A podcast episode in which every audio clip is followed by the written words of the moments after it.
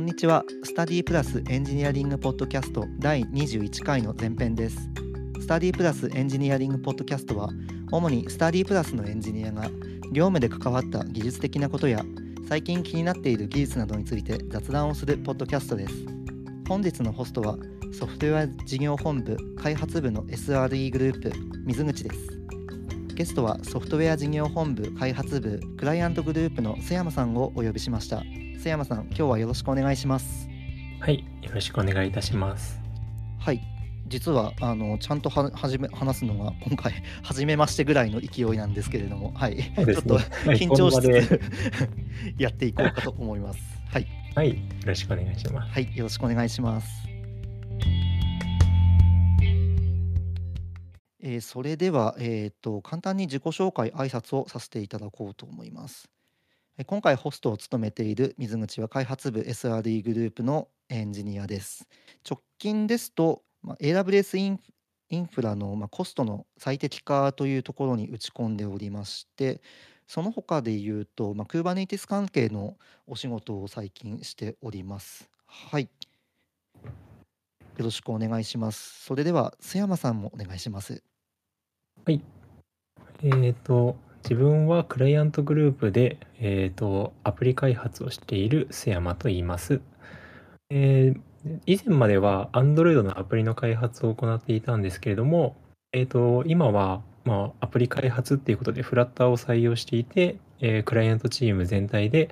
えー、フラッター開発でアプリを作っているっていう仕事を行っています。はい、よろしくお願いします。はい、よろしくお願いします。ありがとうございました。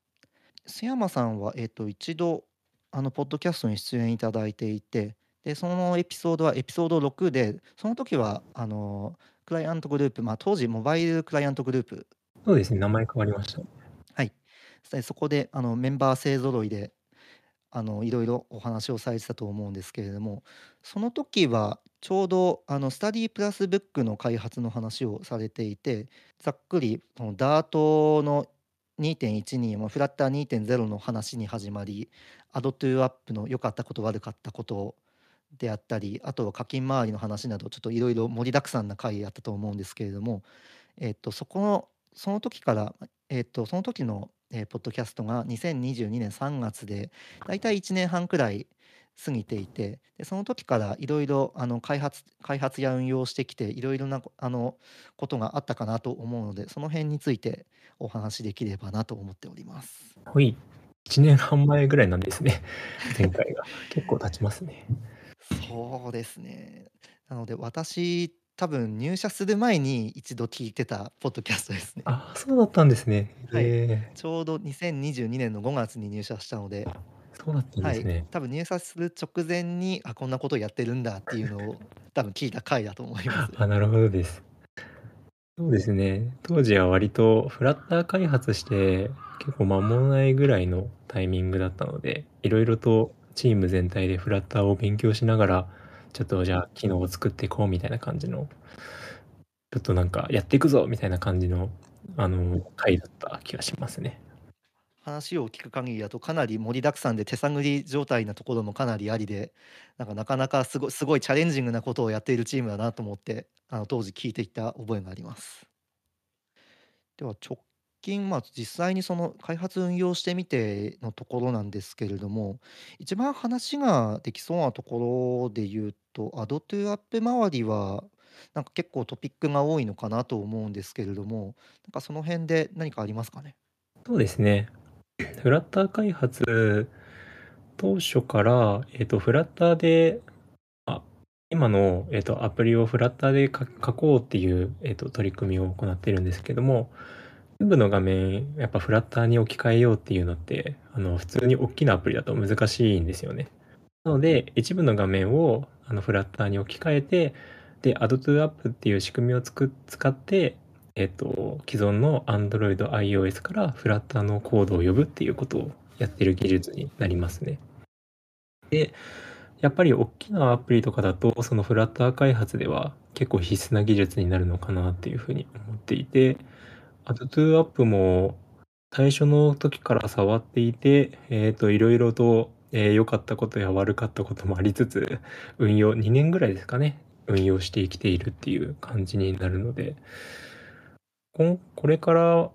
まあ、フラッターのカンファレンスとかいろいろと勉強会とかもあるので、結構そこら辺でアドトゥアップの、その、なんですかね、ノウハウっていうのをなんか発表できればなとは思っていますね。おお、良いですね。なるほどですね。実際にその当時はあのビュービューアーをネイティブで あの書かなくていいとかすごいメリットがあのかなりあるという印象の話をされてたと思うんですけれども実際にそそこはあの1年あの2年くらいあの開発をしていてなんかそのイメージっていうあの良かったことのイメージっていうのはそんなに変わってない感じですかね？そうですね。やっぱりフラッターで開発できるって言って、あの、コードをフラッターで書くだけで、Android も iOS のコードも書けちゃうっていう形になるので、結構開発は楽、楽でしたし、結構フラッターだといろんなプラットフォームに対応しているので、使い回しが効くっていう面では結構良かったかなというふうに思っていますね。Android、iOS 双方の開発するの大変ですもんね、本当に。そうですね。その単純計算で、うん、2人、あの、コード書く人が1人に減るっていう2分の1ぐらいになるので、コストがだいぶ楽になりますね。なんかすごく大きなあのに人数があのたくさんの人数がいるチームであれば、まあ、工数は確保できるかなとは思うんですけれども、あかなり大きなチームというわけではあのスタディプラスはないと思うのそうでで、すね。なんかその意味で言うとすごくいいのかなというのはちょっと聞いていて思いうますね。ん。やっぱり少人数だと必須な技術になるのかなとは思いますね。フラッター含め、アドトゥアップ含めですね。えっと、当時の話をちょっと僕もポッドキャストをちょっと聞き返してみて、デメリデメリットのところで、デメリットなのかちょっとわからないんですけはい。れども、あの、Android のアプリを起動するときに、あの、フラッターのエンジンをなんかキャッシュキャッシュしておくやり方じゃないと、若干、あの、実行速度なんですかね、まあ、なんかちょっと遅いみたいな話があったような覚えがあるんですけれども、はい、ありましたありはい。ました。はいはい。なんか実際にそこってあの運用を続けてみて、なんかそこがなんかネックになったとか、なんかそういう話はありますか？そうですね。やっぱりアドトゥアップって実際に仕組みはあったけども、導入してみてどうかっていうのが分かんない状態で、最初、そのアドトゥアップを導入してみようってなったら、あの、Android とか iOS から、iOS は違ったかな ?Android が顕著に出たんですけど、Android の画面からフラッターの画面呼ぶときに、だいたい開くのが3秒とか、ああ、なんかそれは遅いとき5秒とか、それははい。厳しいですね。なるほど。で、うんうん。アプリのユーザー体験としてはもう、あの、5秒待つっていうのはもってのほかなので、やっぱりそこら辺は改善しないといけないなっていうので、ただ、えっと、キャッシュを持たせることで、えっと、その時間を短縮できますよっていうのも一応公式ドキュメントの方に載っていたので、うんうんうんうん。その方法で実装はしているんですけど、そうですね、うん。そこが一番結構苦労しましたが、実際にキャッシュ持たしたら、えっと、Android 間の画面遷移と Android フラッター間の画面遷移であんまりあーわからないような、えっと、秒数で画面遷移ができるので、結構良かったですね、そこは。なるほどですね。僕、あの、SRE グループで動作確認をする時も、あの、僕は手元にあるのが Android なので、よく Android を使って動作確認をするんですけれども、特に。あの、遜色なく普通に、あの、扱えているので、あ、良かったはい、です。問題はないんじゃないのかなと思っております。そうですね、当はい。初は本当に、あの、3秒かかった時は、え、これ使えないね。んじゃないっていう風なう ー話になっん。て、どうしよう。で、キャッシュで持たせるって言っても、あの、特定の画面をキャッシュで持たせなかったり、あ、持たせないといけなかったりするので、なんかフラッターで、えっと、この画面とこの画面っていう A の A の画面と B の画面用意して、それでこの画面からは A の画面、この画面からは B の画面みたいな感じで遷移させようとすると、じゃあどっちの A 画面か B 画面どっちキャッシュすればいいんだみたいな話になってきたりとかするので、ちょっとキャッシュするっていうのも、えっと、できることで、まあ、狭まるわけではないんですけど、ちょっと難しい難易度は上がったりしますね。今後のアトトゥアップで画面を追加するときに。結構、その時はもう、その前回ですかね、2022年、去年1年半前ぐらいか。のポッドキャストの時は本当に全部が試行錯誤だったんですけど、今はなんかいろいろとノウハウとかも、あの、記事とかも見ますし、勉強会とかでも発表とかされてるので、まあ、そこら辺でいろいろと、まあ、問題が起きることはほぼほぼなくなってきた、きたんですけども、当初はすごい大変でしたね。以前のあの配信の時だと、なんかドキュメント周りが、なんか、なんかかなり簡易的な記述になっていて、結構そこがてかなり手探りだったようなお話されてたと思うんですけれども、あ、そうですね。うんう。うんん。なんかそういそういうところ、なんか結構僕がやってるあの仕事のところでも、たまにあの、ドキュメントがかなりか簡単で、実際に作ってみるまでわからないなっていうのがあったりするので、は い。なんかそうなんか、あ、そういう類のなんか大変さなんだろうなっていうのは そうですね。やっぱり、えっと、新しい技術が発表されてから実装するってなると、あんまりそういうドキュメントとかが、あの、充実してなかったりとか、他の人の知見っていうのも全然なかったりとかするので、本当にやってみてから気づくことが多かったりとかするので、ああ、まあ、ドキュメントって大事だなって思いますね。そうですはい。ね。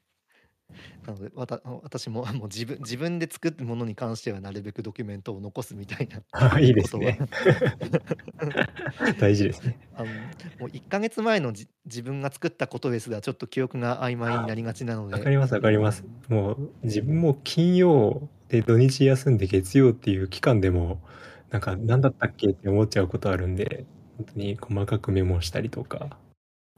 あ、ドキュメント化までは頑張れてないので、ちょっとそこ頑張りたいですね。お、いいですね。はい。でも、アドトゥアップ周りの話にちょっとちょっとフォーカスした話をしていたんですけれども、なんかその他フラッター開発周りで実際に開発運用してみて良かったこと、悪かったことっていうのは、ん何かありますか？そうですね。フラッター開発がちょうど2年半ぐらいになるんですかね。割と長く触ってはいるんですけども、もう最近はフラッターしかほぼほぼ触ってなくて、もう普通に楽しいですね、書くのが。結構そのプライベートとかでも、あの、アプリ開発をしたりとかすることが多いんですよね。で、その時も、なんか今まで、もともと自分が Android エンジニアだったので、Android で、えっと、アプリを開発してたんですけども、手元の、あの、自分の、あの、仕様のあのスマホが iOS というか iPhone なんですよね。あ、なるほど。なので、せっかく作っても使えないっていうことが あったんですけども、ちょっとフラッター勉強してから、あ、iOS でも使えるじゃんっていうのが結構モチベーションになって、個人開発でもフラッターで、あの、Android と iOS の両方で動くアプリを作ったりとか、そういうのやったりしてて、結構面白く、やっぱり、そうですね、開発する上でメリットとしては、両方の OS で一つのコードで動くっていうのはめちゃめちゃ便利だなと思いますし、あと Web とかでも動くんで、そこすごいいいなと思いますね。なるほどですね。そうですね、あとデメリットか。はい。デメリットとかで言うと、あの、デザインが Android と iOS って、あの、会社が違うんで、あの、デザインのその求められてるラインっていうのが違ったりするんですよね。それをフラッターの一つのコードで書こうとすると、なんかこの部分が、なんか Android っぽいあの iPhone のアプリが出ちゃ出ちゃったりとか、iOS っぽい Android のアプリが出来上がっちゃったりとか、そういう風に、えっと、一つのコードになることのデメリットが存在していて。今現在は割とその Android の時は Android っぽい、えーと、ものを表示する。iOS の場合は iOS っぽいものを表示するっていう、えーと、プラットフォームごとのそのデザインっていうのを結構こだ、あの気にして作るようにはしてますね。なんかフラッターとダートって、あの、Google の作ってるものなので、あの、Google が提唱している結構マテリアルデザインとか、なんかそそはい。っちになんかそっちによ寄りがちだったりとかってするんですか？あ、そうですね。あの、Android のデザインに結構寄った形にはなってしまうので。あの iPhone ユーザーからすると、ちょっと違和そのまま使うと違和感があるようなうんあの、デザインになってしまうのかなっていうことが多いと思いますね。なるほど。なんか CSS とかなんかあんまりなんかそういうのあのフラッターウェブとかで多分あんまり書かなくていいイメージとかがあったんですけれどもやっぱりそういうところもなんかいろいろ出てきたりとかするんですね。そうですね。うん、難しいですね。デザイン周りは特に、そうですね。コードが一つのコードで動くっていうのもあって、でわざわざでも分岐とかもしたくないんですよね。いう部分で、Android なら iOS ならってなったら、じゃあ、じゃあ何の何のためにフラッターで書いてるんだってなっちゃうんで。なので、そこは結構デザイナーの方と調整して、まあ、ここはこうして、ここは、えっ、と、ちゃんと、えっ、と、Android、iOS、Web、それぞれのあの形にしたいみたいなすり合わせとかは結構行ってますね。なんでデメリットというか結構難しいポイントはそのデザイン周りなのかなと思いますね。なるほど、ありがとうございます。はい今ちょっと聞いていて、まあ、僕ちょっと思ってたことなんですけれども、なんかフラッター、ダートって結構、なんか最近、あの活発に開発されているようなイメージを持っていたんですはい、けれども、そうですね。うん。なんかそういうあの技術って結構アップデートがかなりあのたくさんあってあのライブラリのあのバージョンの追従が難しいんじゃないかなあ難しいというかなかなか大変なんじゃないかなっていうイメージを持っていたりするんですけれどもはいなんか。その辺運用上あの困ったりしたことはなかったですか？そうですね。困ることは多々ありましたね。なるほど。はい。いやまあ、回避策は全然あるので、古いフラッターのバージョンを使って、えーと動かすっていうのも別にできなくはないので、すぐに追従しなきゃいけないっていうわけではないんですけども、はい。まあ、その本当に先ほど言っていただいたように、あの、アップデートでいろんなことが変わっていくっていうのの追従とかは、でもまあ、あのアプリ開発者であれば、割と Android も iOS も両方ともその更新っていうのが早いですし、結構ブレーキングチェンジとかが多多く入ってきたりとかするので、そういう追従とかは結構もう癖づいてるかなと思うので、特にフラッターになって困ったっていうことはないですかね。うんうんうんうんまあ、アプリ開発なら、ついてくる課題に なるんですかね。うんうんうんうん常に勉強しなきゃいけないっていうのは。うんうんうんうんなるほど、ありがとうございます。フラッター開発周りはこのくらいで大丈夫そうですかね？なんか他にあの話しておきたいこと等はありますか？いえ、大丈夫です。はい。今結構話し切りましたね。ありがとうございます。では、えっ、と、最近のクライアントグループの取り組みについて、えっ、と、まあ実際にプロダクトの開発に関する話を、えっ、と、先ほどまでしてきたんですけれども、ちょっと僕がちょっと Slack、クライアントグループの Slack のチャンネルを覗きに行って、なん、かみな皆さんがあすごくカンファレンスの CFP の案をあの考えているのをちょっと見かけまして、うんうんうんなんかそこについてすごく良い取り組みだなと思ったので、なんかその取り組みについてちょっと聞いてみないな、みたいなと思ってます。あはい。そうですね。カンファレンスは、2年、もう自分が入社した当初、3、4年前ぐらいですかね。ぐらいから結構その、クライアントチームはカンファレンスに、えっと、積極的に出ようっていうあの文化が根付いていて、自分は前の会社だと、そのカンファレンスってほぼほぼ出たことなくって、あ、えっと、聞きに行くとかはあったんですけど、その登壇者として出ることなくて、結構ハードルが高いじゃないですか、カンファレンスの登壇って。そうですね。なんですけど、あの、スタディプラスに入ってから、割とカンファレンスにプロポーザルとか、まあ、その、出すよ、みたいな感じの文化になってて、うんあ、出してみるかっていうふうに行って、結構その、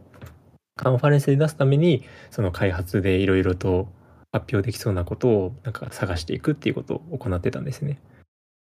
で自分自身も割とカンファレンスで2年前と1年前に、えー、とドロイド会議の方で採択されて、で、あれ、2年前かな、えっ、と、時期忘れたんですけど、まあ2年、2回ぐらい、えっ、と、さドロイド会議で採択されて、1回はちょっとコロナの影響で発表まではいかなかったんですけど、もう1回は登壇とかを実際行って発表したら、まあ意外と自分の、てかこの会社でやってる話をするだけで、やっぱり他の人にとってなんか有益な情報になるのかなっていうくらい、結構新しいことをやっているっていう、スタディプラスで新しいことをやっているってこともあって、そしたらじゃあ、今後も引き続きカンファレンスには積極的に出そうって言って、